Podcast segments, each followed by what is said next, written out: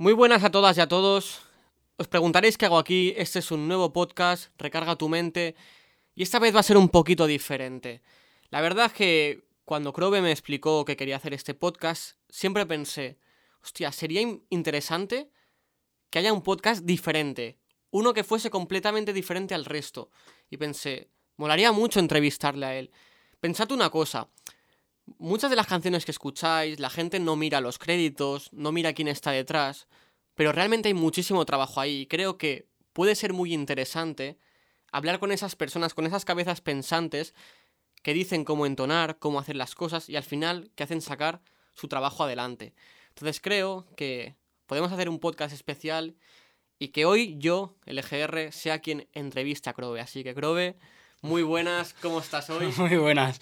Pues bien, nervioso, esto de estar al revés es raro, es raro, Sí, es curioso, pero hacía falta más. Yo sé que, que mucha gente quería, quería esto, porque al final tú siempre has tenido ahí tu vida privada, tú has tenido tu música, la gente sabe quién es Crobe, pero no sabe a lo mejor quién es Adrián, quién es esa persona, que al final lleva muchos años detrás en la escena, que conoce a infinidad de artistas, que ha trabajado con infinidad de artistas y está guay saber la otra cara. Yo creo que lo que más curiosidad me da ahora mismo es cómo nació este amor por el hip hop, por el sonido, porque al final te puede interesar el hip hop, pero el sonido es algo muy técnico, es algo muy específico, hay que estudiarlo mucho. ¿Cómo surgió eso?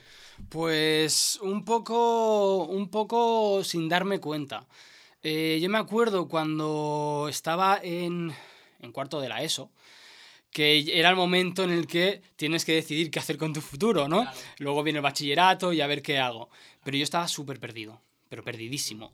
Y mm, ahí, em, ahí tengo, yo tengo un amigo, muy buen amigo, todavía lo conservo, eh, que me enseñó lo que era el, el hip hop, ¿no? Entonces, lo que ocurrió fue que me vino un día con, con varios discos, me dijo, mira, escucha esto que mola mucho, tal, dicen palabrotas, no sé qué. Claro, lo típico. Llama la atención, ¿no? Además, yo soy de aquí del, Prat y estaba el Mucho Muchacho, que es uno de los artistas muy, conocido, conocido. Y hablaba mucho del Prat en sus canciones y un chavalcillo joven que te hablan de, en sus canciones de, de, de las calles que estás pisando todos los días, pues llamó la atención, ¿no? Em, entonces, le di una oportunidad, aunque voy a dar un, un, detalle que me cuéntame, Cuéntame. Me acuerdo que yo le dije que no me gustaba, seguramente no me gustaba ser hip hop, no me llamaba la atención, sin haberlo escuchado, ¿eh?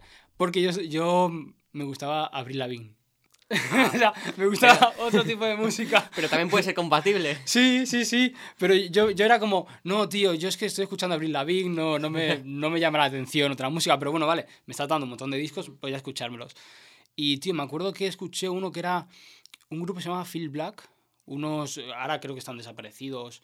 Un grupo de, de, Valencia, creo que era, que era muy, era, era un, grupo de colectivo, colectivo negro, con letras muy, muy criticonas a, a, la, a la ley, a la policía. De hecho, había una canción que se llamaba Fuck Police, Qué bueno. que criticaba a muerte, y a los blancos también, o sea, era como muy cerrado, pero me flipó, tío. Me acuerdo que ese disco estaba roto y solo sonaban tres canciones, y me escuché esas tres canciones sin parar, día y noche, día y noche, día y noche, día y noche. Ahí... Sí, y dije, tío, necesito más.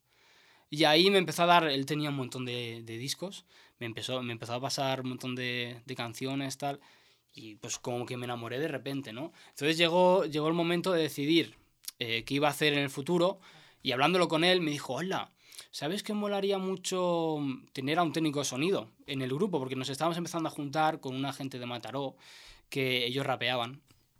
Y queríamos hacer una crew, que en aquel entonces estaba muy de moda, ¿no? La crew, no sé qué. Eh, ellos rapeaban, había un DJ. Yo en aquel entonces no hacía nada, yo flipaba. O sea, si lo viese ahora, seguro que las líricas y todo el nivel era muy bajo. Pero en aquel entonces para mí era como, hola, tío, mis amigos rapean. Cuando no había tantos estamentos de, de cómo se hacían las cosas, claro. Sí, sí. Y así fue como decidiste ser técnico. Sí, fue como, vale, ¿qué falta en este grupo? Hay un DJ, hay tres MCs. Un técnico. Y entonces me lancé, me lancé a una escuela de, de sonido. Bueno, me, me, apunté a sonido en un grado medio, un grado medio que era, no era de sonido, era de, mm, ah, no me acuerdo. Pero había de todo, había informática, sonido, eh, telefonía. Vale, pero solo había, tío, eh, una hora a la semana de sonido. Todo lo demás era informática, telefonía. Tú faltabas a clase en todo lo demás. Sí, no, el problema es que yo iba y me aburría un montón. Era como, Claro. ¿qué, co ¿qué cojones hago aquí, tío? Si, si yo quiero sonido y lo hago los lunes una hora y ya, ¿no? Entonces hice el primer trimestre, dejé el, el ciclo medio y, y me apunté a una escuela privada. vale. Y entonces, pues ahí empecé a, pues, a aprender un poco lo, que, lo básico del sonido. Y ya luego, cuando salí, pues ya crecí un poco. Te montaste tu propio estudio, ¿no? Sí, Me sí, acuerdo de aquellos años en el Prat. ¿Cómo fue la situación de decir, voy a acomodar una habitación, voy a ponerme una pecera? ¿Cómo fue eso? De... Porque claro, al final tienes que hacer unas obras, una inversión bastante tocha y luego no sabes si van a venir artistas. ¿Cómo fue eso? Pues fue porque la, ilusión me impulsaba demasiado. Eh, la cosa es que en la escuela donde yo estaba estudiando nos dejaban la opción de alquilar, era gratis, ¿no? Pero tú pedías, mira, necesito esta tarde X horas del estudio. Y tenía un estudio con unas mesas increíbles de sonido, tal.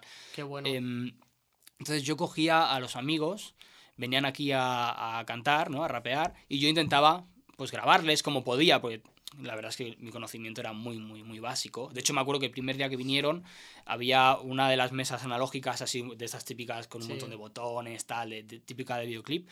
No sabía encenderlo, tío. me tiré como hora y media para encontrar el botón de encendido. ya ves. Solo te digo eso. Pero venían y, y pedían mucho esas horas, grababa mucho en ese estudio. Y cuando salí fue como, guau, tío, necesito mi espacio, necesito hacer, hacer cosas. Entonces eh, trabajé de vigilante de seguridad unos meses, bueno. ahorré todo lo que pude. Y eh, pues me lancé. Yo tenía, que igual que, que tenía 19 años o Súper así en aquel entonces. Vi un local aquí en el Prat, cerca de mi casa, y me, me lancé con el dinero del, del, del trabajo. Lo cogí. Pues súper bien, monté. hiciste súper bien y yo me acuerdo de aquellos años, tú grabas mucho al lore, movimiento verbal, grabas a mucha gente, pero yo creo que hubo un punto que, que fue como un gran paso en tu vida, en tu carrera también a nivel personal, donde tú te profesionalizaste muchísimo hasta tal punto de que tú entraste a trabajar en Lebuque. O sea, ya no tenías solo tu estudio propio, que, que por si alguien no lo sabe, ahí está un poco perdido, Lebuque, sobre todo durante muchos años, ha sido el estudio de referencia realmente eh, del rap en. España, sobre todo de la gente que hacía un rap más concreto, más, más de piano, gente de Nach, Zetapu, Porta, Abraham, Amcor, Sí. todo ha salido pues de Soma, o sea, Sí. realmente. ¿Cómo fue ese momento en el que Soma confía en ti, confía en tus dotes, confía en tu trabajo? ¿Cómo fue eso? Pues, hostia, para mí fue lo más grande que, que podía vivir en aquel entonces, ¿no?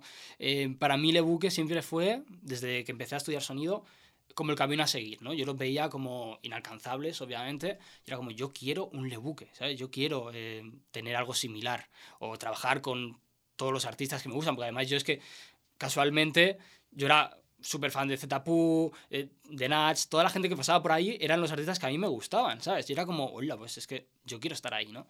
Em, nada, la cosa surgió de una manera un poco, un poco random. Porque yo tenía el estudio, ¿no?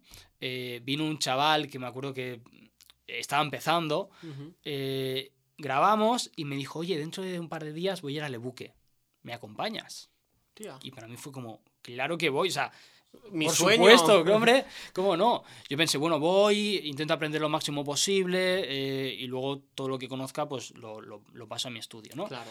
Entonces la cosa es que yo fui, yo conocí a Soma de, mm, de que él había hecho un curso de sonido en las GAE, cuando ahora se hacen muchos cursos de sonido en todas Sí, partes, pero pero, en aquel en entonces- aquel entonces era raro, ¿no? Entonces hice un curso en las GAE, yo me apunté, que te enseñaban a hacer, bueno, a hacer bases. Que Ah, entonces yo no tenía ni, pu- ni puñetera idea. De hecho, la primera base que hice con él ahí la hice con, con tres tiempos en vez de cuatro. Ya Loops ves. son siempre cuatro. Claro. Yo- era súper, súper novato, imagínate, ¿no? Eh, Entonces yo lo conocí ahí, pero bueno, pues Ujú. lo típico, había muchos alumnos. Claro. Lo conoces, pero no, no eres ni amigo ni, ni nada, ¿no? Claro. Y luego me veía mucho en los conciertos de Zetapu, porque yo iba con todos mis amigos a todos los conciertos Claro, de Zetapu que había por aquí. ahí. Sí, de hecho, se paraba a hablarme en los conciertos y tal. Mis amigos y yo flipábamos. plan, ¡Oh, me... Eh, además, So- se Soma acerca". siempre ha sido muy humilde, cabe Sí, decir. sí, sí. Ah, Alguna vez he hablado con- también con él y el tío se para y... Hmm. Qué guay, qué guay. Sí, sí. Entonces, pues bueno, la cosa es que fui a Lebuque aquel día con el artista este. Em, yo flipaba porque estaba Zetapu ahí grabando y era como, guau, las Zetapu, yo acojonado, en plan, el típico, típico fan, ¿no? En, Sí, en que aquel no- no entonces. lo puedes evitar. Sí. Y la cosa es que, tío, eh, apareció Soma por el estudio y, y me dijo, oye, voy a bajar al, al supermercado, ¿me acompañas? Y fue como, Pues claro, claro. y, te llevo las bolsas claro, hace claro, falta. sin problema, te la subo por las escaleras, no hay problema. Y no, y bajé y entonces hablamos un poco de sonido, en plan, cómo llevas el estudio, cómo tal. Y claro, vio que yo estaba muy centrado en aprender. Yo le decía, lo único que quiero yo ahora es aprender. Estoy en una fase en la que estaba muy centrado en eh, no en crecer, sino en que más adelante pudiera dar un, un material de muy buena calidad, ¿no? Entonces, no sé lo que le impactaría a eso, que me dijo, vale, espérate, puede ser que luego te dé, te, te comente algo. Déjame que piense, igual te- luego te comento algo. Claro, fue como, guau, ¿qué me quiere comentar Soma, tío? Tal. Y me acuerdo que, bueno, subimos, subimos al, al ebuque, pasaron un par de horas y luego apareció Soma otra vez y dice, bueno, chicos, que me voy, ¿eh? Y fue como, mierda, pero me, tú me tienes que decir algo, ¿sabes? Pensé, se me va a ir la oportunidad, tengo que... que de- Oye, Soma, Soma, que, mm, Ay, que- ay, que ay. Querías, querías contarme algo, ¿te has animado? ¿Qué tal? Ah, vale, sí, no me acordaba. Me, me sacó al balcón y, y nada, me contó, tío, que había, había, ya tenían a un chico de prácticas desde hacía mucho tiempo Vale. que en principio el chico pues ya sabía bastante y que se iba a quedar él porque ahora el buque estaba creciendo muchísimo y necesitaban a más gente, ¿no? Claro. Entonces me dijo, bueno, si quieres vente, sé el plan B. Me lo dijo además Soma, es muy claro, él te dice las Sí. cosas. Y me dijo, eres el plan B. Seguramente mm, luego te acabé yendo a tu casa, pero bueno, vente, aprendes lo básico y ya vemos qué ocurre, ¿no? Claro, yo fue, bueno, como si voy una vez, o sea, todo lo que puedo aprender, ya te digo, es, Sí. es- es bueno para mí, ¿no? Que ahí estaba la oportunidad. O sea, o Claro. la cogías o no la cogías. Por supuesto. Igual, yo encantado, o sea, yo estaba flipando. Entonces, nada, y ahí empecé, empecé con, con ellos y al poco tiempo, pues eh, el otro chico dejó de venir, no, no sé por qué, no, tampoco quiero saberlo, dejó de venir y estuve yo, bueno, pues haciendo todo. Totalmente. Además, en una época que ya, ya os digo, o sea, Le Buque para mí fue inspiración. O sea, yo lo que te digo, todos los artistas que pasaban por ahí, yo los escuchaba y era como. Yo tenía también el sueño de algún día quiero grabar Le Buque. Nunca llegué a grabar, cabe decir, pero sí que conocía a la gente que, que trabajaba ahí, a Soma, a ti, a Zetapu. Y me acuerdo que era una época donde muchos artistas pasaron por ahí. Y ahí es donde te quiero hacer una pregunta, A para que te mojes un poquito. A ver, venga. Tú has conocido infinidad de artistas, tanto en tu estudio propio, en Por Defecto, como en Lebuque. Y has conocido infinidad de artistas. Y quiero que me digas dos nombres, ¿vale? Hostia. De un artista que tú pensabas. O sea, tú al final, tú también tienes ahí tu parte de productor, de, de, de- de- hacer un buen producto musical. O sea, yo grabo contigo y tú, pues yo creo que esto puede funcionar mejor, sube la voz aquí. O sea, tú al final, joder, eres el artífice, eh, haces la canción realmente, entonces. Pero tú cuando llegan y, y graban, de alguna manera, eh, tú ya ves por dónde van, quién lo hace mejor, quién lo hace peor. Entonces la pregunta sería, un artista que tú al llegar considerabas que lo iba a petar y no lo petase, y por otro lado, un artista que tú lo vieses y dices, buah, este tío no lo va a pegar, y por lo que sea, lo ha petado. Dos nombres Buah, ahí, hay que, hay qué- que mojarse. Qué difícil, tío. Qué difícil, hostias. Puedes pensártelo, puedes pensártelo, porque al final a veces pasa de que dices, hostia, este artista no conecto nada con él, no me gusta, pero a la gente le está gustando. O otro que dices, joder, pero si este tío es buenísimo, hace unas estructuras que flipas y tiene 100 visitas. Hmm. Es, es difícil, es difícil. A ver, que Puedes yo... empezar por el, cu- cualquiera de los dos. Que, el, sí. Buah, está el que complicado. pensabas que lo iba a petar Mira, y no lo petó, Uno, uno que a mí me parecía buenísimo y tuvo en su momento repercusión, pero no fue al estrellato, por decirlo de alguna manera, eh, fue un artista, bueno, un grupo, eh, que se- era del Valle. Uh, buenísima. que eran de, de Generación Ibiza, X. Ibiza. Eh, me- bueno, Aarón, Aarón era, sí, Aarón, Sí. era el que grababa el, el MC. A mí me flipa. O me flipaba, no sé, le perdí la pista, la verdad. Pero me flipaba, o sea, yo creo que tiene unas líricas La canción increíbles. Letras de Oro, ¿te acuerdas? Letras de oro. ten- tenía mucho, mucho material muy bueno, tío. Y yo creo que ese artista o grupo debería de haber pegado mucho más, mucho más. Yo creo que es un artista que debería estar ahora girando todavía, ¿sabes? No sé qué ha sido, la verdad. Mm, La verdad es que no lo sé. Y en, en aquel entonces tuvo un movimiento para, para lo que era el, esa temporada, ¿no? En la HH Group sí que estaba en el top y tal, pero no llegó a ser súper grande, súper conocido, un montón de, de conciertos. Eso no llegó y me parece una pena, la verdad. Totalmente. Lo hacían, además se mojaban mucho. Sí, sí, era- tenían bastante crítica. Sí. Sí, con, con mucho mucha ironía, te soltaban cosas Sí. irónicas y tal. Estaba muy guay. Sí, la verdad que me gustaba. Sí. Y por contra, Y por alguien que tú contra, dirías, hostias. este no lo va a petar nada y tuvo su... Hostias. Es más jodida, ¿eh? Eso es, es que es difícil, es difícil. Alguien- estoy o, pensando- o- o que no pensase que lo petase, o sea, que simplemente pues, no te gustaba, porque para gustos, colores. No me gusta, pero a la gente le encanta. Mm. Hostia, está complicado, tío. Está muy complicado. Queremos un nombre. Sí, pues. Mucha gente ha pasado por tu Sí. estudio. ¿Sabes lo que pasa? Que yo no suelo, no suelo hacerme muchas expectativas. Vale. Entonces, no, no me meto, o sea, yo me meto en la parte técnica, en cómo puedo mejorar o cómo puedo intentar guiar al artista en Ujú. lo que me está trayendo. Ujú. Em, pero no me meto en si la canción mola mucho o no. Yo es como, tengo esto, mole mucho o no, mm, voy a intentar que, que- que lo mejore con mis consejos, ¿no? Entonces, claro, que no me guste es, o sea, es difícil. Porque que me guste me mola y digo, hola, qué guapo. Claro. Entonces se me graba porque luego igual la escucho después. También o porque sea, pones pero- tu toque personal ahí. Sí. Es decir, suena como tú un poco quieres que suene, ¿no? Mm, Pero, hostia, la verdad es que no lo sé. No lo sé. Le daré vuelta. Vamos a seguir Vale. y le daré vuelta. A ver si Sí. se me ocurre a alguien, tío. Sí, era una pregunta que siempre Mm. te quise hacer y digo, "Guau, Sí, tengo que hostia. aprovechar este momento. Cabrón. Muy bien respondida la primera parte. Sí. Pero bueno, es difícil al final. Sí, sí, porque es lo que te digo, tío. La verdad es que no, no me hago muchas expectativas de la gente que viene ni nada, ¿sabes? Ya. Entonces, mm, soy como muy neutral. O, o me mola y entonces sí que me, des- me quito de lo neutral y, hostia, pues esto me ha molado y tal. Ya. Pero cuando no me llama la atención, para mí es solo un, un tema más que hago, pam, pam, pam. Claro. y como que no le doy mucho más mm, no se me graba en la mente no, no le doy importancia Vale. Eh, me cuesta me cuesta me Al cuesta. final es curro también. O sea, al final Sí, tienes sí. que grabar a, pues lo que te venga. Todo lo ¿no? que venga, Todo claro. Lo que venga, claro, no va a cerrar la Mm. puerta. Y luego también, claro, eh, también hubo una época de tú girar mucho con muchos artistas de renombre. Tú has llegado alguna vez a, a hacer DJ de Zetapu, Sí. eh, has estado con Eddie, has estado con Shannon. De hecho, has ido a Argentina, que no todo el mundo puede decir he cruzado el charco por un concierto. ¿Cómo fue eso de Argentina? Cuéntame. Buah, pues lo de Argentina fue me llevó Eddie eh, Eddie era el corista de Porta que todo bueno todo esto se habla en el, en el podcast número 2 Correcto. creo de, Podéis tal, verlo. podéis verlo. Eh, entonces, bueno, pues allí él conoció al, al, al manager, al que llevaba, el que, el que montaba la, la gira de, de Porta, y se interesó en, en llevar a Eddie también. Entonces, la cosa es que se movieron los hilos para que se pudiera dar un concierto allí. Como yo soy el, el DJ de, de Eddie, pues me llevó con él, y la experiencia fue brutal, o sea, brutal es que se me queda corto. Es una de las A mejores ti te paraban en la calle, yo lo sé, y te, Sí, se me, te pedían me fotos. acuerdo, tío, me acuerdo. Es que, es que allí es, buah, es que es muy distinto, tío.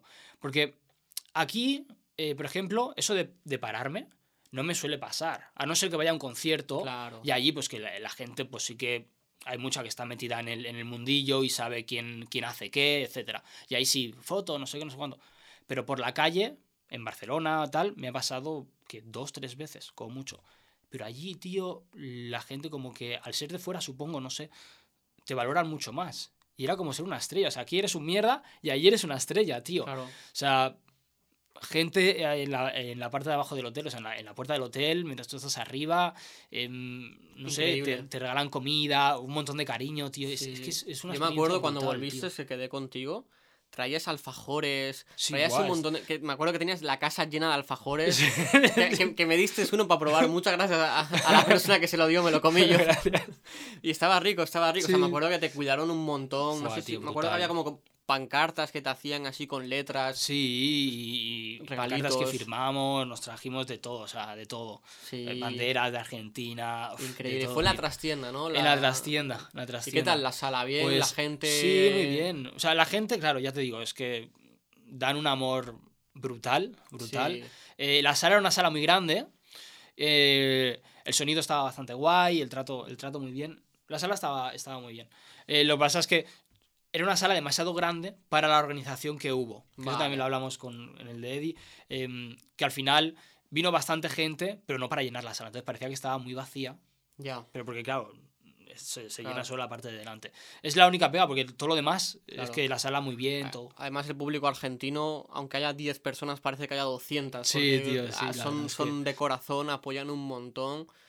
Y, y- y yo noto, ¿no? Yo nunca he ido, pero la gente que escribe eh, en las redes y nos comenta tal, es como que lo viven mucho y nos tienen Mm. mucho aprecio. Nos- y es como que vosotros fuisteis y, y os apreciaron un montón.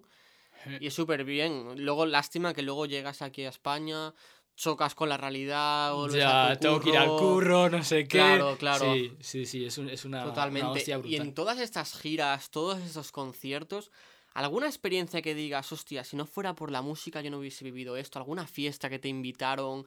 ¿Algún lugar donde digas, si no fuese porque me he movido tan bien, esto nunca hubiese pasado? Buah, pues casi todo, casi todo lo que me ha pasado en, en eh, un par de años atrás, ¿no? Em, claro, es que he acompañado a muchos, a muchos artistas. Naturalmente, si no, si no hiciese música, pues no podría haber vivido todo eso. Lo que es. Yo, mira, una, una cosa que me marcó mucho fue, me acuerdo, no sé, creo que era la primera vez que iba con Zetapu. Zetapu me llamó, oye, que mi DJ ha caído este fin de, no, no puede venir en la gira, necesito un DJ, ¿te vienes? Eso lo hemos hecho, creo que lo hemos hecho dos, tres veces con él. Pero creo que la primera vez fue en Valladolid, creo. Claro, yo estaba acojonado. En la sala, la sala en aquel entonces, que ahora, ahora llena mucho más, pero en aquel entonces er- eran unas 300, 400 personas y era Ujú. como mucha gente. Em, me acuerdo salir, tío, en la primera canción, pones la base y tal. Yo levanté los brazos y todo el público levantó los brazos detrás de mí, tío. Qué grande. Y la piel, eso se me, se me va a quedar grabado siempre, toda la imagen, tío. Porque muchas veces das algunos bolos o, o- o aunque haya mucha gente, si no eres el artista principal, el público no es tuyo, Claro. de tu grupo, algunos levantan, pero muchos otros no. Pero claro, ahí Zetapu era el cabeza de cartel, la gente había ido a ver a Zetapu, Ujú. entonces están como mucho más ardientes. Claro, Y ya te digo, la sensación esa, tío, de... y toda la sala. Fue como, totalmente. "Buah, increíble, la piel de gallina aún se me pone... Es, es una experiencia brutal, tío, brutal. ¿Y crees que algún día volverás a, a pinchar para algún artista? ¿Te gustaría...? Sí, de hecho, ahora, ahora estoy un poco más, más fuera del- de, la movida, pero hay, hay propuestas ahí. De hecho, bueno, hace poco fui con, con Grillex, fuimos a, a- ¿Dónde fue? No, me- no me acuerdo dónde fuimos. Por pero el sur fu- fue, ¿no? Sí, Creo. por el sur. No me acuerdo. Pero bueno, dimos un concierto muy guay, hay cosas habladas para más adelante. ¿Qué tal fue esa experiencia? Guay, guay, volver. fue distinto, ¿no? Lo, lo hablo, lo hablé también en el tercer podcast. Claro, que podéis verlo también. Que podéis verlo.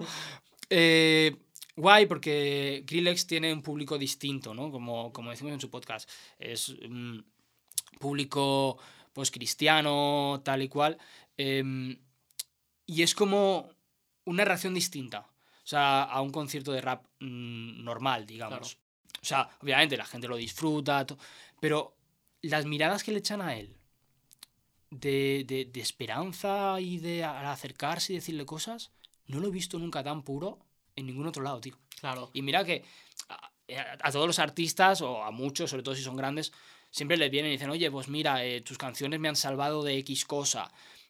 Se- tienen mucha admiración hacia ellos, ¿no?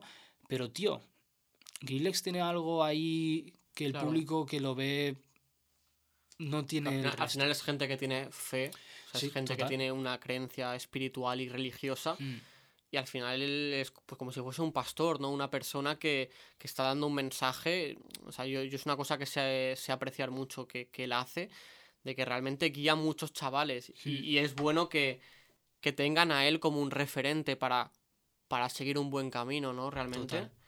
Qué bueno. Y luego hubo una, una época en tu vida donde te alejaste. ¿Qué pasó? Porque tú estabas súper activo, en plan, Hmm. cualquier persona que quería grabar algo seriamente iba a tu estudio, acudía a ti, estabas en conciertos con, con lo... Es que estabas con lo mejor.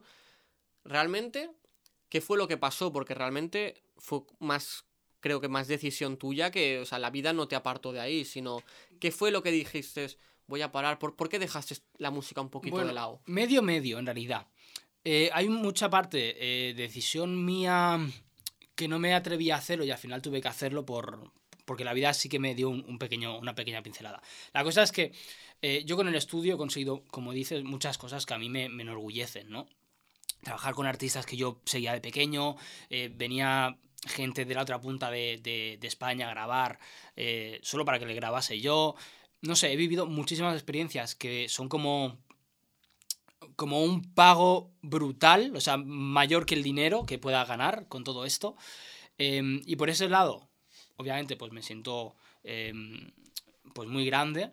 Pero luego también hay una parte que me ha acompañado gran parte de todos estos años del estudio, que es la economía no iba tan bien. A mí me ha pesado mucho em, que la gente se pensaba que yo ganaba mucho dinero, porque claro, no paraba de trabajar con artistas. Sí. Pero realmente yo lo estaba pasando muy mal durante muchos años. Em, entonces, mal en el sentido de, de que yo varios años, me acuerdo como mínimo dos, eh, que yo vivía con 10 euros a la semana de comida. O sea, yo estaba súper delgado, si ves las fotos, tal. O sea, a base de arroz, Lo recuerdo, sí. pasta, eh, poco más. Si es que, tío, una bandeja de, de carne ya son 5 euros, ¿sabes? Sí, exacto. Vivía con 10 a la semana, porque no, no me daba para pagar todo. El alquiler, eh, los gastos, las cosas legales, todo, todo. Entonces, yo trabajaba mucho, pero por H por B mi presu- mi- mis, mis presupuestos son bajos, porque yo quería llegar a muchos artistas pues, que no podían pagar mil euros Claro. por una maqueta, etc. Y por diferentes motivos yo al final siempre iba apurado. Entonces eso va pesando mucho en la conciencia, ¿no? Yo tenía que apartarme, mis amigos quedaban, o salimos a cenar, pues yo no puedo, tío. Mis amigos iban a tal sitio, pues yo no puedo. tal. Claro. Todo, todo pesa. Y, y- y cualquiera que haya pasado mal económicamente sabrá que mm, es un nudo muy gordo en el cuello el no saber si llegas a fin de mes. Plan, tío, faltan dos días para fin de mes y me faltan 100 pavos. Ya. ¿Cómo lo hago? ¿Sabes? Eso moralmente eh, cansa mucho, ¿no? Entonces, eh, eso se juntó con que al final, eh, por cosas personales, yo tuve, yo empecé a caer sin darme cuenta, ¿no? Pero en, en una especie de depresión, bueno, una especie, al principio no sabía lo que era, luego era una depresión a lo grande, y eso hizo que mucha de mi energía que yo dedicaba al estudio, que tenía que seguir dedicando al estudio, em, la perdiese en, en nada, eh, solo en, eh, en sufrir, por decirlo de alguna manera, ¿no? Vale. Entonces no, no pude estar tan atento con el estudio, yo lo llevaba todo solo, entonces era muy difícil, era muy difícil, em, lleva mis cosas internas, Claro. lleva todo lo que es eh, económicamente, los problemas económicos, lleva la gestión del estudio, lleva hacer los trabajos, ¿no? Graba- grabación, mezcla, máster, todo eso. No me daba la energía, no me daba energía. Eran Entonces, muchas cosas eh, juntas. eran muchas cosas que yo antes lo afrontaba y me sobraba porque era pues con muchas ganas, mucha ilusión, mucho tal. Pero en aquel entonces yo empecé a, a menguar en ese sentido, ¿no? Entonces em, yo ya estaba para el arrastre. Pues yo obvi- obviamente empecé a, generar menos dinero. Eso pues más problema por el otro lado, ¿no? Em, pero luego ya eh, siem- siempre era como, necesito hacer una pausa.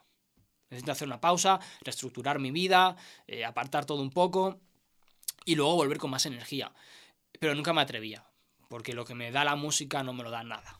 Y mira que lo he intentado, tal, pero esa sensación, o sea, sentarme delante del estudio, que empieza a sonar la música y empezar a sentir, no sé cómo explicarlo, cosas dentro que te hacen sentir bien, te hacen sentir grande, te hacen...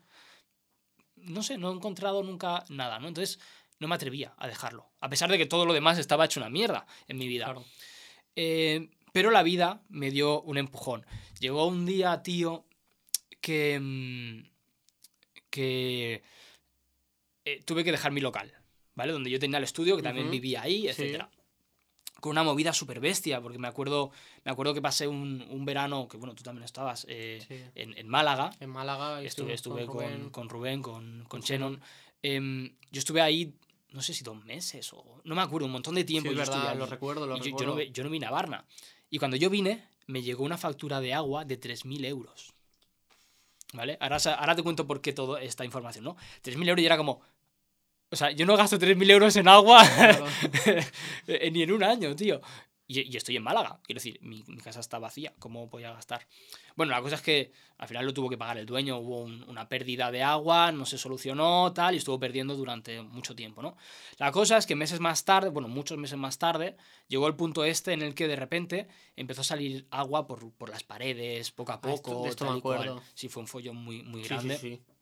Eh, eh, lo voy a tocar por la superficie porque si me pongo a contar flipas. No, no, cuenta, cuenta. Eh, hay tiempo, hay tiempo. Eh, empezó, empezó a salir por la, por la pared humedad, tal cual, y daba a los vecinos de al lado, de la portería de al lado, ¿no? O sea, eh, empezaban a tener un charquito de agua. Vale. Ellos se quejaron a mi portería, tal y cual, y tenían que arreglarlo, y no sabían de, de qué, si había sido una tubería, que había perdido, tal. O sea, no estaba relacionado todavía con lo de los 3.000 euros aquellos, ¿vale? Vale.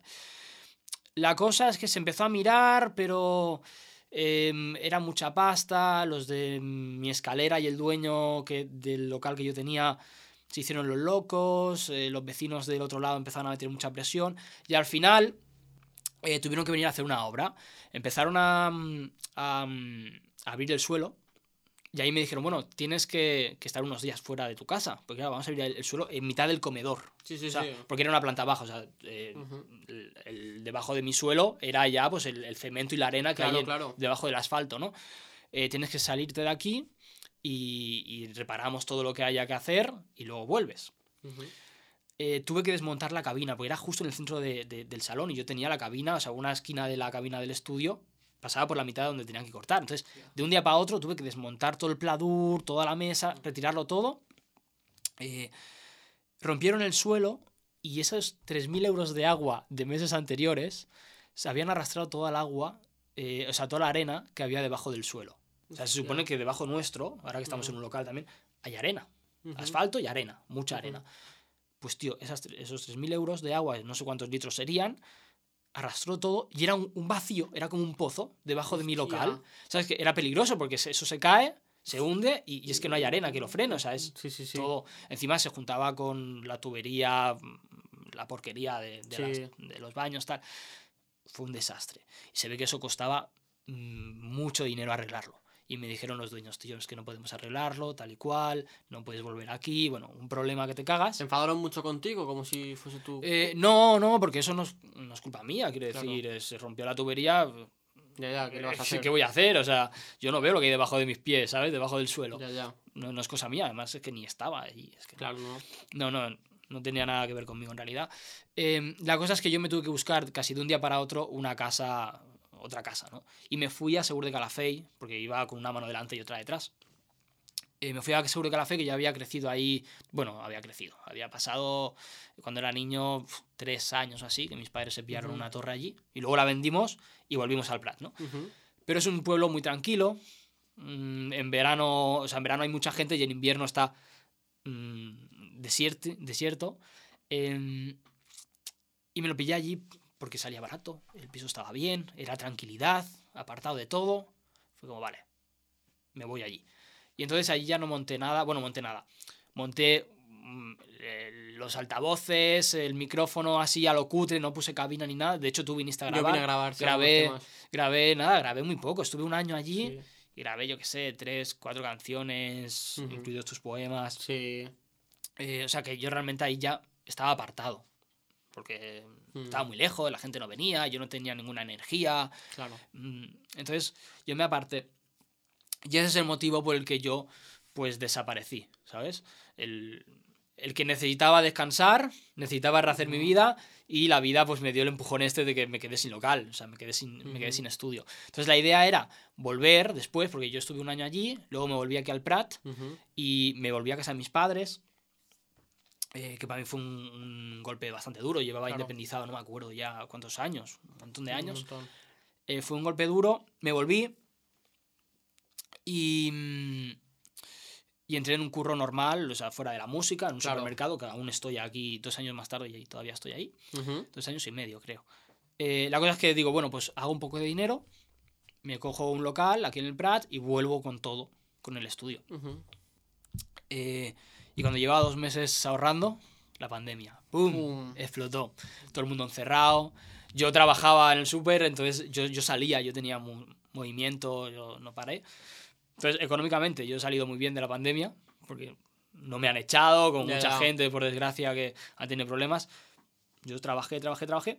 Y cuando nos abrieron, de hecho, yo iba a coger el local justo cuando explotó la pandemia. O sea, que ya, ya la había visto, ya solo faltaba firmar.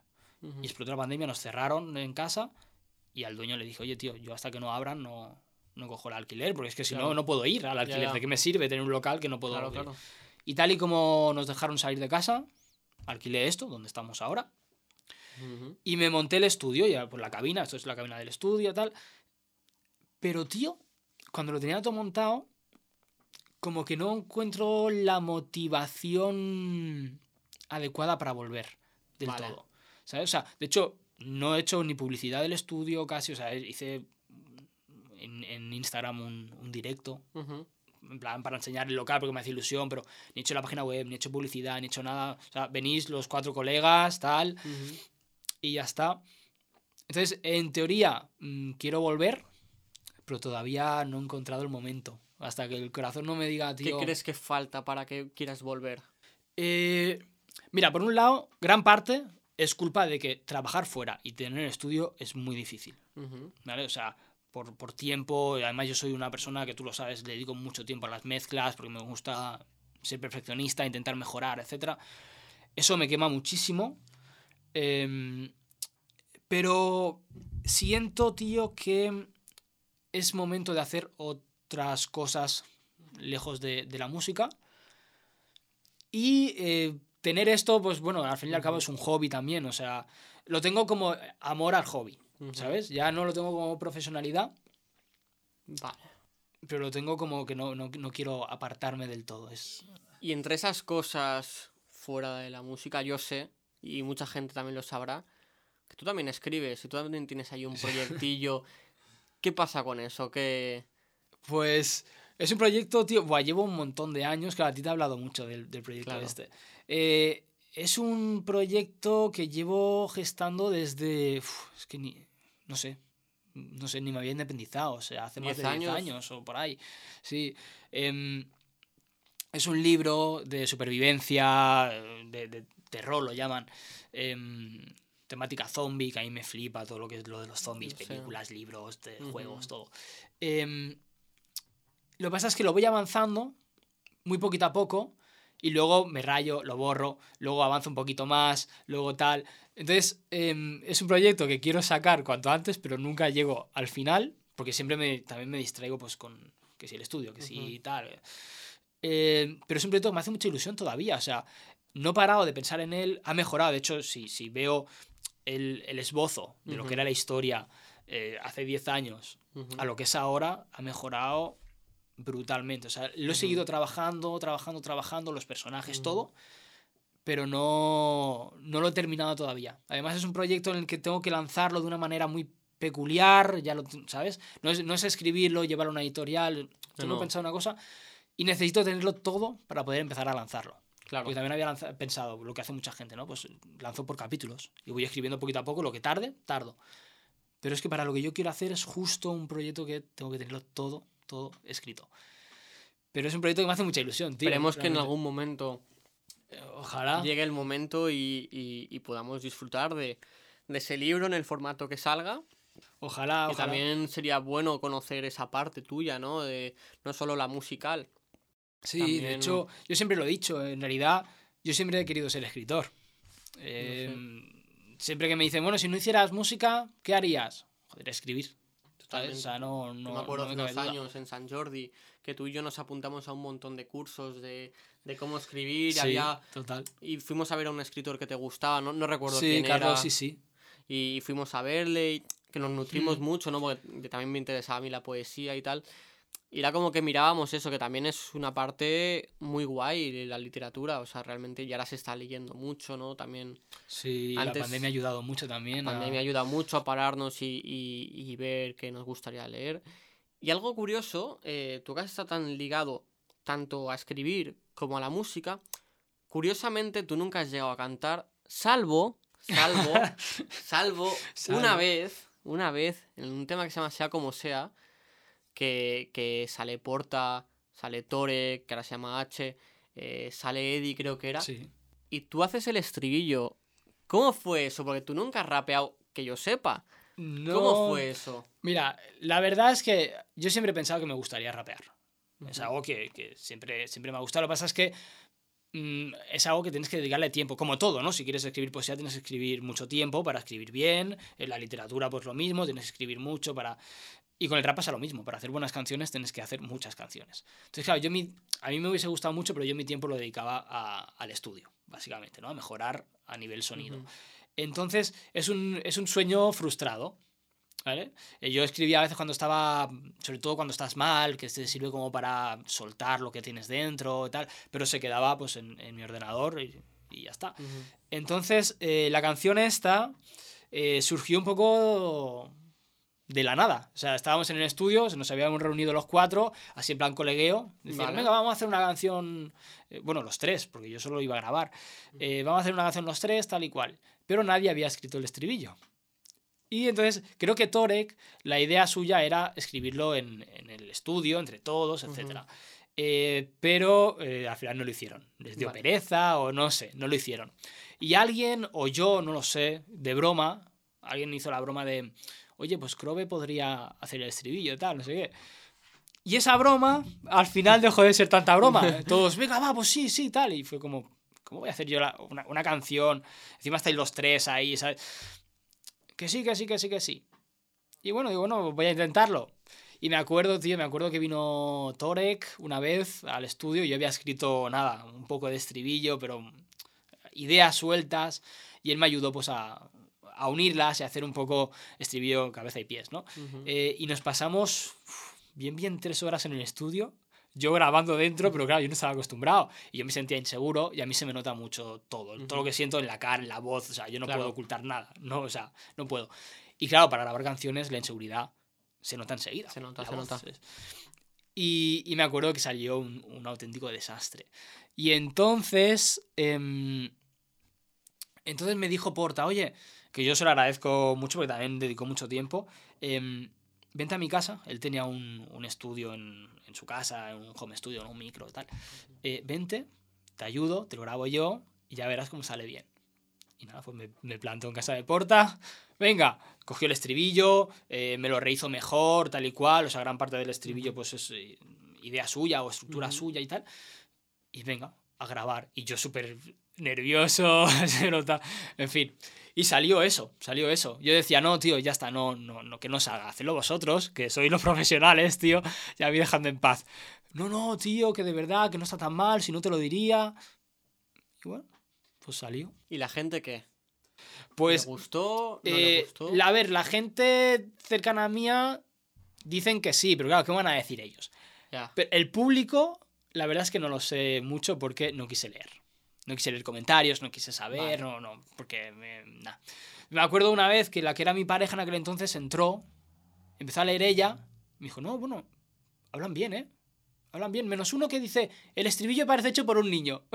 ¿Te acuerdas de esa No. frase? Sí, menos uno, lo que ella vio, me dice, todos bien, tal, no sé qué.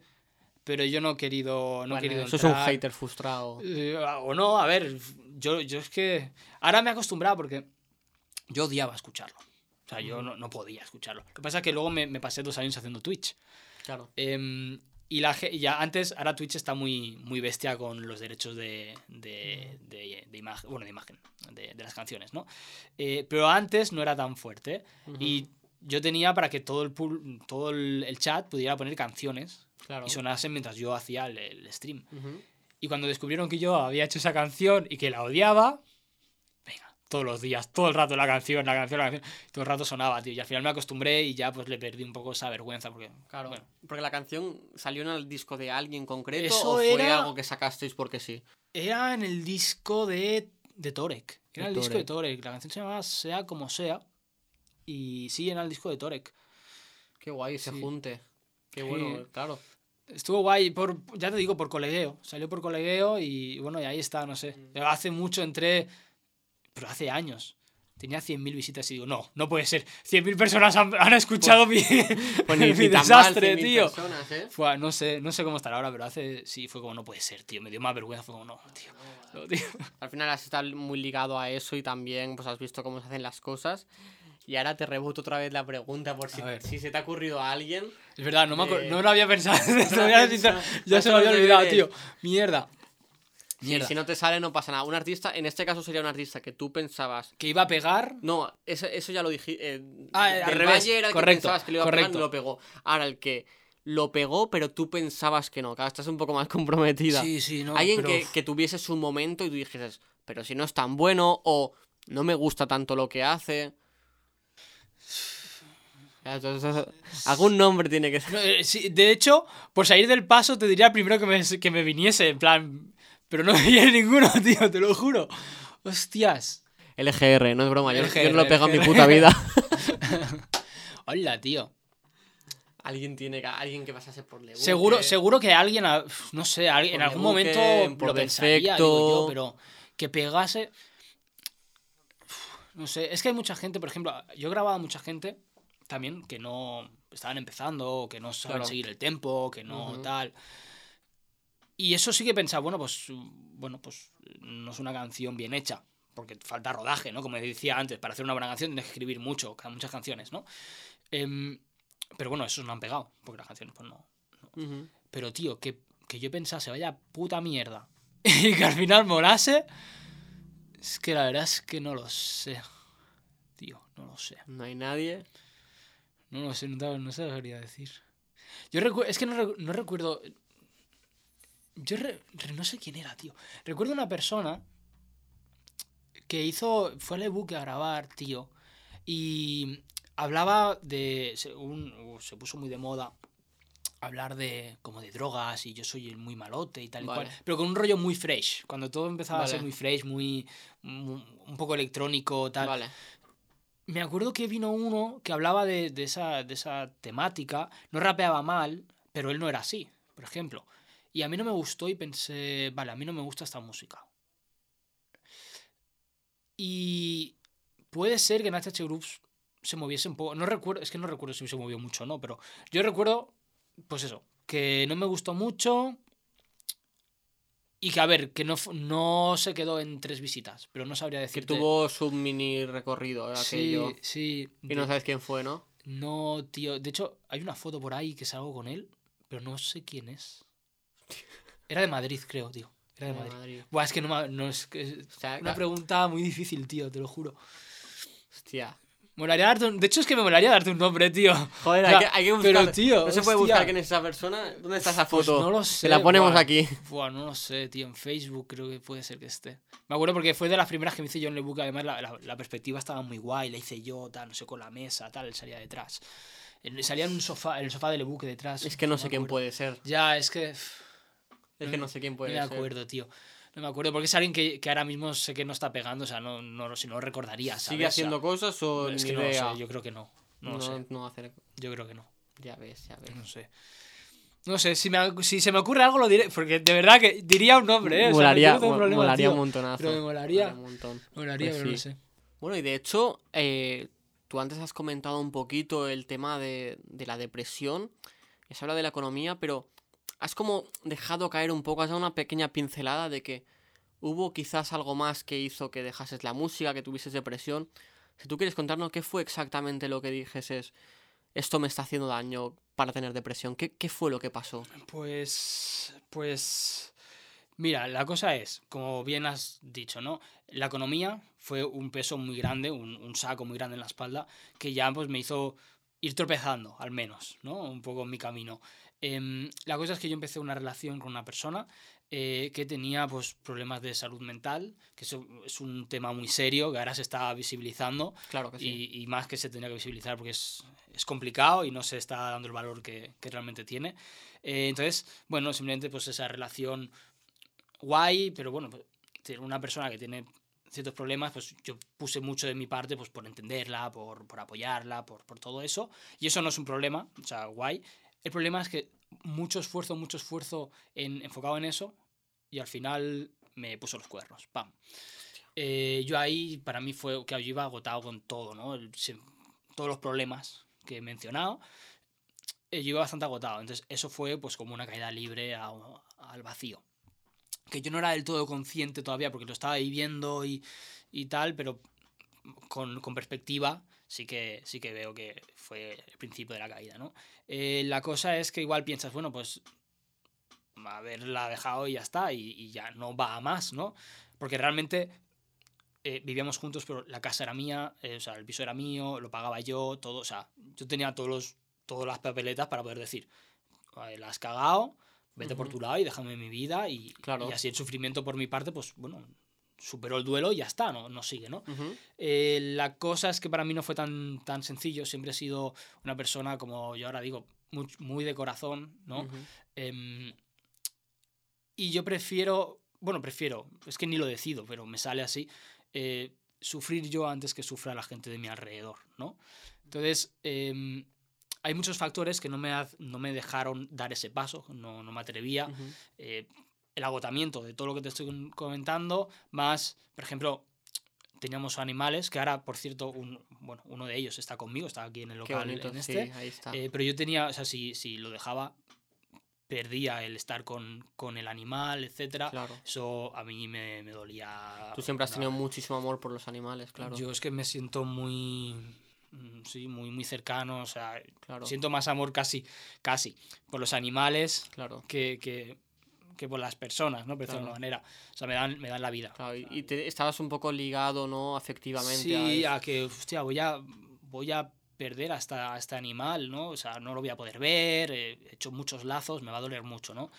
Em, luego, eh, yo sé pues que ella estaba en una situación difícil, no tenía dónde caer muerta básicamente en aquel entonces, y si yo decía, vale, apáñatelas, su situación iba a ser muy complicada. Y también me daba pues miedo. Miedo, miedo po- por, por ella, porque es su, es su problema, no el mío, Ujú. realmente, ¿no?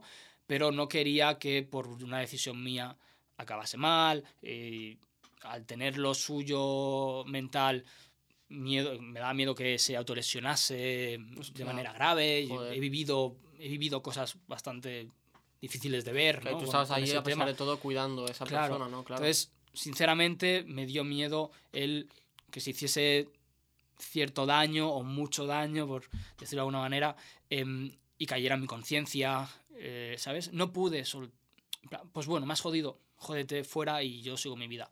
No pude, además, lo que te digo, no, no tenía la energía ya. Claro. ¿sabes? Además, pues yo empecé a ver que con toda esta pelota, el estudio que para mí era mi vida, se estaba yendo a la mierda. Me había costado años eh, montar lo que tenía, el currículum, el, el nombre, todo, y lo estaba perdiendo. ¿Sabes? Entonces, eh, la cosa es que al final seguimos porque, bueno, pues ella no tenía dónde caer, pero es que luego em, yo tampoco mucho. Luego dejamos el piso, cuando me fui a Calafey, me fui con esa persona. Em, y ahí sí que estuvimos eh, económicamente, porque yo no, yo no estaba, en- yo no hacía música casi, entonces yo no tenía casi dinero. Estábamos de un tiempo los dos jodidos y luego fue ella la que sí que encontró curro y yo Vale. me tenía que quedar ella y ella, ella pagaba el alquiler, ¿no? Claro. Y lo- el problema de los animales, todo el rollo, ¿no? Entonces al final hemos estado como atados en ese sentido en el que yo estaba cayendo y cayendo y cayendo porque hubo más mentiras, más mentiras. Me- Yo me creí el, el que, el que se iba a parar ya, que ya no más. Eh, y me lo comí una y otra vez y otra vez y otra vez. Y al final yo creo que creo que con cinco personas que yo tenga la cuenta. em, Hostia. y yo estaba atrapado, yo me había atrapado. Yo, yo me acuerdo de pensar, tío, tengo que salir de esto, pero no sé cómo. Igual desde fuera es muy fácil, pero estando dentro eh, no sabía cómo. Sin dinero, sin nada. eh, yo había perdido mi piso y ahora, pues, eh, económicamente dependía de que ella pagara el alquiler. Los animales, ¿sabes? Que además ahora, antes eh, teníamos uno, pero en Calafey teníamos dos animales. Me Ujú. tenía que alejar de ellos. No sé, en fin, fue, fue difícil. Y al final, bueno, al final pues sí, conseguí, conseguí salir. Ya cuando me volví al. Prat, claro, ella se fue por su lado, yo por el mío. mm, Ya no necesitamos, ya ella mm, se fue con otra persona. Ya Claro. está, ya nos separamos y, y ahí, tío, en realidad, o sea, no me alegro de haber vivido todo esto ni de coña, pero mm, he aprendido mucho de las dos caídas, tanto del estudio como de, de esta relación que me hizo Claro. caer tan bajo. Em, y es que des- yo tardé dos meses después de terminar, en los que yo estaba un poco jodido, pero bueno, estaba lo de la pandemia, que había explotado, tal, el trabajo, tal. Se me pasó bastante light porque yo estaba deseando salir de este agujero, ¿no? Claro. Eh, y poder vivir ya y ser feliz y todo el rollo. Em, pasé dos meses un poco jodidos, pero luego de repente hice pam. Y, lo, y súper bien, todo maravilloso. Conocí a la persona que me acompaña ahora, que es una persona maravillosa. Qué bonito, tío. Em, Cómo me. O sea, entonces, todo, todo fue muy bien, tío. Y, y entonces vi todas las lecciones que yo aprendí en esos, no sé si dos, tres años, de todas las caídas estas, Claro. que yo eh, en mi agujero eh, no era capaz de asimilar, pues ahora cuando estaba fuera, tío, todas las lecciones las vi desde fuera y las he podido interiorizar y he aprendido un montón. O sea, creo que soy una persona muy distinta a, a mí hace tres años, por ejemplo, Ujú. ¿sabes? Mm, no sé, eh, es como absorber todo, era como una esponja que está llena de mierda. No, no Ya. entra nada porque está saturada. Claro. Fue como limpiarla, ¿sabes? Y venga, todo, todo el conocimiento, todas las lecciones que me ha dado la vida, tal, uf, absorberlas de golpe, tío. Y entonces, por ese lado, estoy contento en que creo que he crecido mucho, mucho, mucho. Ujú. Personalmente, a nivel negocio, sé que cuando vuelva con el estudio o con lo que sea, el proyecto que, que, que saque, pues siempre estoy andando en, en diferentes proyectos. Claro. Eh, también a nivel negocio aprendí mucho y sé que yo Mm. ahora tengo unas bases Claro. mucho mejores. O sea que bueno, de- dentro de todo lo malo estoy contento de que saqué, he sacado algo bueno. Qué bonito, pero es que además eh, el hecho de, de todo lo que has contado, de que a pesar de que tú estabas jodido, de que ayudases a esa persona y todo, también define mucha empatía, mucho buen corazón, mucho buen hacer por tu parte. Y yo quisiera saber, porque, joder, ahí, ahí has demostrado muchísimo corazón, que es algo que ahora cada vez que se está perdiendo la- las buenas Mm. eh, acciones. ¿Cómo es un día tuyo fuera? ¿Cómo es Adrián fuera completamente de... O sea, cuando no estás escribiendo, cuando no haces música, porque al final tú eres una persona pura, ¿cómo haces para ser así? ¿Qué es lo que te llena fuera completamente de todo esto? ¿Qué actividades? ¿Dónde te gusta ir? Pues, pues mira, eh, una de las cosas que más me gusta, que está muy ligado con escribir, es leer. Leer me encanta. Que ahora, yo soy mucho de, con todo, eh, lectura, videojuego, lo que sea, voy a muerto, o sea, igual me paso tres meses que no paro con, con libros, ta, ta, y luego paro X meses Claro. y me centro a muerte con otra cosa, ¿no? Soy, soy muy por, por, por épocas. Ujú. Pero la lectura es algo que me encanta. O sea, la imaginación que, que- que te hace elaborar y todo esto es algo que, que me gusta mucho. Los videojuegos también, ahora, ahora mucho menos en realidad. Pero a mí yo he sido mucho de videojuegos, mucho, mucho, mucho. bueno. El reunirme con amigos, o sea, online, da igual. unas plays, Hasta claro. las tantas. Lo bueno del estudio era que no tenía jefe. Claro, que eso lo exactamente. echo mucho de menos, la verdad. De hecho, me, estás- me está, me está costando acostumbrarme a, a un trabajo normal, sin ser mi propio jefe. Buah, me está costando la tira, pero bueno. Em, disfrutaba mucho de tirarme un montón de horas ahí jugando con los amigos Claro, online. Me pasaba bien, es muy simple, pero hostia, me lo, me lo pasaba muy bien. Ir con los animales, la verdad es que salir a pasearlos, verlos felices, me- Claro. como que me da mucha energía, tío, me da mucha energía. Au- ahora hay un, un hobby que hago mucho, lo comparto con mi pareja además y con algunos amigos cuando se quieren sumar, que son los escape rooms. Ah, muy de me- moda me- ahora, sí. ahora cada vez más. Además, Barcelona es como la, la- la capital de Europa, Sí. donde más escape rooms hay, tío. Y me flipa, me flipa, es súper divertido. ¿Sueles salir de tío. todos o hay, Sí, hay sí. alguno que digas, de este no pude? Pues no, solo hay uno que no ha salido y lo hice contigo hace muchos años. ¿Tú recuerdas que Hostia, hicimos uno verdad. de Jig- Jigsaw, se llama? Que Es estaba ambientado en verdad. Buah, es que yendo conmigo normal que no saliese. No, tío, no- nos, nos- nos abrieron la puerta en la última prueba, tío. Hostia. La última prueba. Y íbamos varios artistas del estudio que nos Sí. reunimos y fuimos. Y fue el único que no he salido. Todos los demás he salido. Pues la, la eh, evidencia es clara, no vayas más conmigo, por eso no volviste a ir conmigo. Hostia, no, no, no. De hecho, tienes que venirte a otro. Para ver si, si no salimos en el otro. A ver, eres yo, tú. Yo he de decir. soy yo, soy yo. He de decir que he hecho tres o cuatro, sobre todo con familia y también con amigos. Eh, siempre que he salido, no ha sido gracias a mí. Me cuesta mucho. Creo que tiene un nombre ese tipo de inteligencia. ¿Inteligencia espacial se llama? No, ¿cómo se llama? No lo sé, no lo sé. Bueno, que no se me da bien esa cosa. Pero bueno, pero es que lo guay de, de ese trabajo en equipo, a veces Claro. eh, una persona no, no, no es el primer avispado que se le No, ocurre claro. todo, todo, todo, pero tío, ves, igual ves algo que no ha visto nadie más, pues ya estás ayudando al Sí. equipo, ¿sabes? Y, y los roles en un grupo, de quién lidera, de quién. Sí, pero eso busca. me, me encanta cuando somos un grupo, claro, yo con mi pareja que nos hemos hecho, bueno, yo en total he hecho creo que 15 o así por Qué ahora grande. mismo, eh, y casi todos ha sido con ella a solas, que además ella me decía siempre, hagamos unas solas, porque nos cuesta mucho encontrar amigos que quieran venir, o porque es caro, o porque nos gusta mucho ir a los de miedo, somos Sí. un poco... Ah, yo, yo he ido a uno, yo he ido a uno de miedo. ¿Sí? Sí. Pues eh, nos gusta muchísimo, tío. Y, y muchos de mis amigos les da miedo el miedo Claro. y no quieren. Entonces me decía, venga, vente, vamos los dos solos. Y yo siempre decía, no, sí, no vamos a salir, tú y yo solos, no vamos a salir, no vamos a salir. Y al final me, me lió, fuimos a uno, salimos, nos encantó, hicimos muy, bien, muy buen equipo. Y ahora casi siempre vamos solos y nos, nos felicitan, en plan, hostia, cooperáis mucho, eh, no- ya nos entendemos dónde falla uno, dónde falla el otro, Claro. ¿sabes? Está, está muy guay, es un... ¿Y no te molaría tú montar uno? Sí, de hecho, de hecho bueno, esto, esto lo sabe mi pareja y ya creo. Em, eh, tengo un plan de negocio de uno, pero lo quiero hacer muy bien, es, es mucho dinero. Entonces, es uno de los proyectos eh, que soy demasiado... dema- No, pero me, me disperso mucho en, en- en proyectos. Ahora estoy con un proyecto, ahora luego con otro.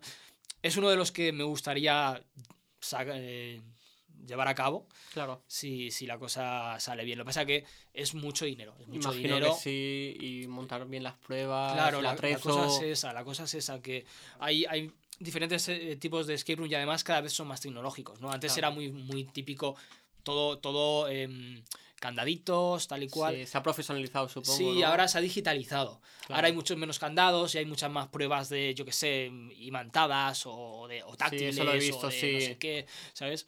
Y, y, hostia, para hacer algo moderno es mucho dinero, tío, pero impresionante. O sea, hace poco hicimos uno que era, había un, un vagón de tren dentro del local, tío, antiguo, ¿sabes?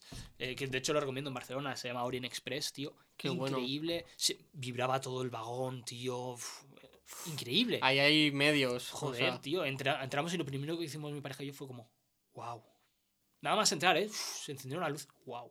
Qué guapo, tío, esto tal. qué grande. Entonces me gustaría montar uno muy bien, ya tengo la sala pensada, tengo el mapa, tengo las pruebas que van en cada lado enlazadas. Además, no sé tú qué. puedes estar ahí viendo por las cámaras cómo lo hacen y vas viendo si la gente lo consigue, vas con el Claro, está guay. Está claro, guay. vas viendo.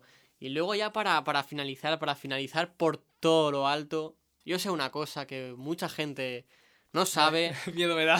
y, y te la voy a sacar aquí. A ver. A ver, a lo mejor esto lo cortan o no. Edición, edición, cortar ya. Yo sé que tú hace unos años hiciste cierto documental de temática así un poco subida de tono, concretamente de BDSM, Ajá. y sé que tú participaste en esto. Ajá. Cuéntame, ¿cómo fue eso? ¿Qué rol tenías? ¿Qué hacías? Yo no lo vi, he de decir que yo no lo he visto. Supongo que se me haría raro verlo. Sería raro. Bueno, ni yo lo he visto, ¿eh? En realidad. Ah, vale. pero ni yo lo he Pues visto. tú no quiero saber ni cómo. No, no. No, A ver, ¿cómo fue eso? Eh, no, la cosa es, a ver, eh, yo tenía una persona cercana que estaba muy metida en ese mundo, ¿no? Em, el mundo del BDSM, para quien no lo sepa, si le llama la, cu- la- la curiosidad, eh, yo mo- motivo a que, a que os informéis bien, se os llama la curiosidad, porque hay todo un submundo y que, que es- que está muy guay. Para quien no sepa, ¿qué cojones es BDSM tal? Para hablarlo rápido, que cualquiera que esté metido ahora me querría matar, pero bueno, el mundo sadomasoquista, por decirlo de alguna manera, em, está metido dentro del BDSM, ¿no? Digamos. O sea, yo no soy un profesional, yo he visto y he hecho algunas cosas, pero no soy profesional. Pero yo animo que sí, llama la atención, se informen porque hay un, Ujú. un- un mundo detrás. Hasta muy bonito en realidad, ¿sabes? No, no todo es lo que parece desde fuera de No, claro. eh, dar latigazos. Y que al final hay, un consenso, hay un consentimiento. Ahí está un trato para hacerlo bien, un Claro. trato de sí, hacemos X cosas que los dos a los dos nos gustan y estamos eh, que hemos hablado de que queremos hacerlo, Siempre. pero luego por otro lado das todo el cariño cuando Claro, claro. ¿Sabes lo que quiere decir? Es, esta, es, es algo interesante, ¿no? La cosa es que yo tenía una persona cercana que estaba muy metida en, en ese mundo. Ujú. Entonces, eh, hubo una escuela que, de, que hacían cursos de, mm, de cine, de se- sonido, audiovisuales, tal. Ajá. Pues para fin de curso reunían a, a grupos de todos los cursos y hacían un proyecto en común, ¿vale? Entonces decidieron hacer un, un documental de BDSM. Hacían entrevistas a gente que estaba muy metida dentro de Barcelona, que son conocidos, porque luego está pues, el Shibari, el no sé qué, o sea, Claro. es que es un, es un abanico muy amplio de cosas. Em, entonces hacían entrevistas y tal, y a, a la persona esta le hicieron una entrevista Ujú. y luego le dijeron, haz una escena para que tengamos, bueno, para que se, para que se pueda ver, ¿sabes? Claro. En, en el de esto. Y me dijo, ¿lo hacemos juntos? Y pues, para adelante, ¿no? Yo ya te digo, no, era, no, no soy profesional ni mucho menos, ¿no? Yo he visto lo básico, esa persona me, me- me metió en ese mundillo, a mí me llama la atención ciertas cosas, hay cosas que sí, pero el- el- los roles de mm, dominante, sumisa, tal cual, a mí sí que me llama la atención. Obviamente todo pactado, como digo. Sí. Em, y nada, pues fuimos a un club eh, que con, con una mazmorra, que hay clubs que se dedican solo pues, a, ese, a ese mundillo, tienen cosas que se llaman mazmorras, pues que son unos cuartos, ¿no? Con, Ujú. con, con herramientas, ¿no? Y me acuerdo em, que usamos...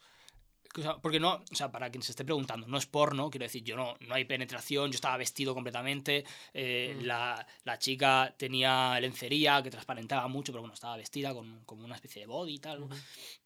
Eh, o sea, que no es porno. Para quien esté pensando, voy a buscar a ver, a ver qué, qué tamaño tiene. No, eh, no, pero por ejemplo, em, me acuerdo que había unas, unas cadenas de arriba, pues yo ya estaba atada, ¿no? En plan, de las manos, y tenía pues yo ahí unas herramientas, pues, eh, los floggers, que si velas para la cera, que si, bueno, muchas cosas, ¿no? Unas pincillas para, para los pezones o para tal, no sé qué. Y, y nada, fue como, venga, a jugar, ¿sabes? Pero claro, eh, no es tan fácil como, venga, a jugar. Coño, que hay igual 10 personas ahí mirándote delante. un Tomando de apuntes. cámaras, claro, claro. Todos con cámaras, el- el- con la pértiga de sonido, no sé qué, todos mirando en silencio. Venga. Y claro, pues es, es algo, eso es algo íntimo, de, de disfrutar, y de repente pues hacerlo con, con toda la gente ahí. Fue como, vale, ¿y ahora yo qué hago, sabes? Pero no, la verdad es que... Que te guay. metiste en el papel y bien, ¿no? Sí, sí, sí, estuve un ratillo y, y bien. Em, luego, ese documental eh, se, se presentaba en la escuela, lo ponían, bueno, hacían la presentación de fin de curso, iba Hostia. todos los padres, todo, todo el mundo, todo en la Enorme. escuela, y en una, en una eh, pantalla muy grande, un proyector, pues lo ponían, ¿no? Nos invitaron a ir a verlo, pero, pero no pudimos, por, por fechas y tal, no pudimos. Y no lo he visto, o sea, creo que no está ni en internet, ni, ni se puede comprar, ni Ahora nada, todo el mundo está ahí buscando. Crove, Crove. no, creo, ya te digo, no lo he visto, no lo he visto. Pero bueno, fue una experiencia más, una experiencia más. No, no, muy chulo, muy No. chulo. Pues ahora, con todo esto, yo creo que la gente te ha conocido muchísimo más. Cosas que no sabían, seguro. Sí, desde luego, incluso cosas que no sabía yo. Y nada, la verdad que ha sido un auténtico placer estar aquí entrevistándote. De hecho, me hace mucha ilusión, se lo comentaba fuera de cámara, que me hace, me hace mucha ilusión que me lo hayas pedido a mí, porque se lo podías pe- haber pedido a otra persona. Fui el primero en ser entrevistado y ahora te estoy entrevistando. Así que me hace mucha ilusión. No sé si quieres añadir algo más. Pues nada, el, el placer es mío, que, hay, que además que hayas aceptado el venir. Es que yo creía que tenías que ser, tenías que ser tú, ¿no? Em, eh, me- yo me acuerdo cuando viniste, que nada más entrar en la cabina, cuando, cuando íbamos a grabar el- tu podcast, me dijiste, ¡buah! Molaría una entrevista tuya. Ya te luego digo. mi pareja cuando yo le, le dije, mira, quiero montar lo de los podcasts y le empecé a contar, lo primero que me dijo, molaría una entrevista tuya, tal. Y luego por internet, pues alguna gente me la ha pedido también. Y, y digo, pues bueno, venga, la, la vamos a armar. Alguna. Y además resulta, no sé si la lanzaré la siguiente, estoy grabándola un poco en incógnita porque yo quiero grabar los podcasts eh, cada 15 días, más o menos, a lanzar uno cada 15 días. Y, y ahora tengo muchos hablados que han dicho que sí, que, que vamos a hacerlo y tal, pero por tiempo no hemos Claro. podido coincidir. Y ahora hace, pues no sé, 16, 17 días que lancé el tercero, el de, Claro. el de Grillex. Entonces digo, bueno, pues así tengo material mientras vienen los otros, Claro. los otros podcasts, ¿sabes? Y no sé si al final lo lanzaré ya o me esperaré un poco. Yo creo que lo lanzaré ya, pero, pero guay. Pues así que pensé, tío, se lo tengo que decir a Ahí él. y está. Pues ha sido un auténtico placer. Esperemos que os haya gustado. eso espero, ojalá Y sí. nada, nos vemos en la próxima. Venga. Chao, chao.